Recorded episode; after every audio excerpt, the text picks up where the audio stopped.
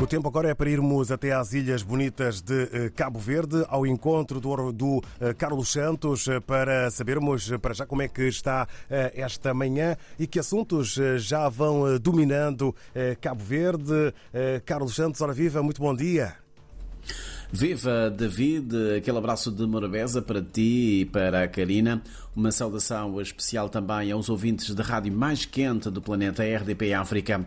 Cá estamos então mais uma vez a partir da cidade da Praia, na capital cabo-verdiana, para dar a conhecer eh, os factos e eh, acontecimentos que estão ou que vão marcar a atualidade informativa nestas ilhas do Atlântico. Deixa-me, antes de mais, dizer-vos que a temperatura baixou ligeiramente nos últimos dias. Nesta altura estão 20, 21 graus em todo o território nacional. A máxima deverá oscilar entre os 27 e os 28 graus Celsius. Nos últimos dias, a ilha de Santiago, sobretudo a cidade da Praia, eh, tem eh, estado a braços com falta de água para consumo doméstico.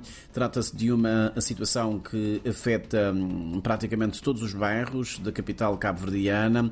Hum, há relatos de moradores que dão conta de mais de três semanas sem água nas torneiras. De acordo com a administração da ADS Águas de Santiago, a empresa precisa diariamente de 15 mil metros cúbicos de água, mas a Eletra, empresa produtora, só lhe fornece 12 mil, o que causa constrangimentos no abastecimento ao maior município do país.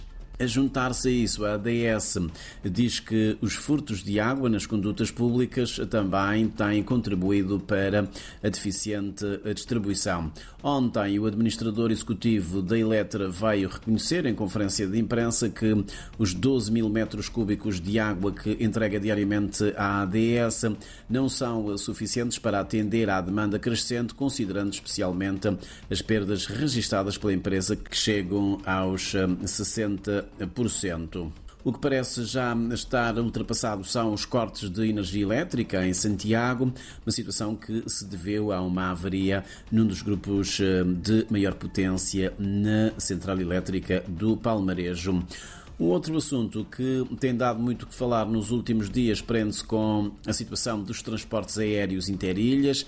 A TACV Cabo Verde Airlines já eh, regressou eh, às ligações eh, domésticas com recurso a um ATR 72600 alugado à Air Senegal. Claro que não faltaram reações dos partidos políticos, os da oposição, a PAICV e a UCID, acusam o governo de andar aos zigzags nesta matéria consideram que com esta solução o Executivo uh, finalmente reconhece que a sua estratégia nos transportes aéreos falhou redondamente.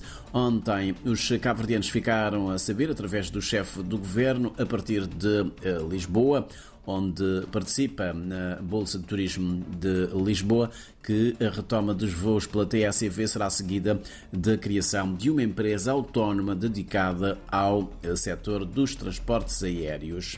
Mudando de assunto, a Bolsa de Valores hum, realiza hoje uma sessão especial para o apuramento e divulgação dos resultados da oferta pública de venda de 27,44% do capital social da Caixa Económica de Cabo Verde, um dos maiores bancos comerciais do arquipélago.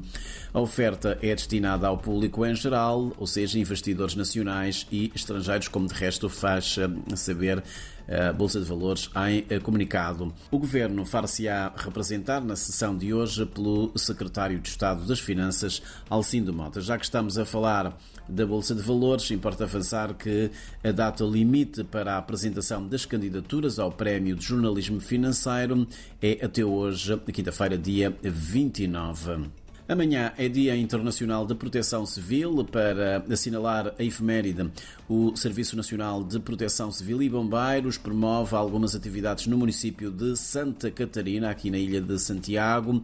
De acordo com uma nota de imprensa, a iniciativa visa alertar e sensibilizar para a importância da proteção civil na salvaguarda da vida humana, animal e ambiental face à ocorrência de acidentes e catástrofes, em particular para os incêndios decorrentes de ações descuidadas que vêm deflagrando nas zonas florestais, pondo em risco as comunidades e o meio ambiente. Agora, o desporto, depois da participação na CAN 2024, a Seleção Nacional de Futebol foi convidada para participar num torneio na Arábia Saudita que decorre de 21 a 25 de março no âmbito do projeto FIFA Series do desporto para a cultura, mais precisamente para a música.